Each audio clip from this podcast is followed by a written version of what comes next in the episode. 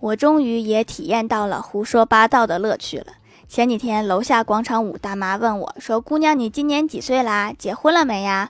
我说：“我今年四十五，没有结婚。”大妈盯着我打量，一脸难以置信的说：“不是吧？你四十五岁，不可能的，你瞎说吧？”我就保持神秘微笑，我说：“是的，就是四十五啦，不结婚没孩子就能永远保持年轻。”然后大妈看起来就不想那么继续跟我聊天了。不远处，我爸笑得一脸扭曲变形。啊，真是美好的一天。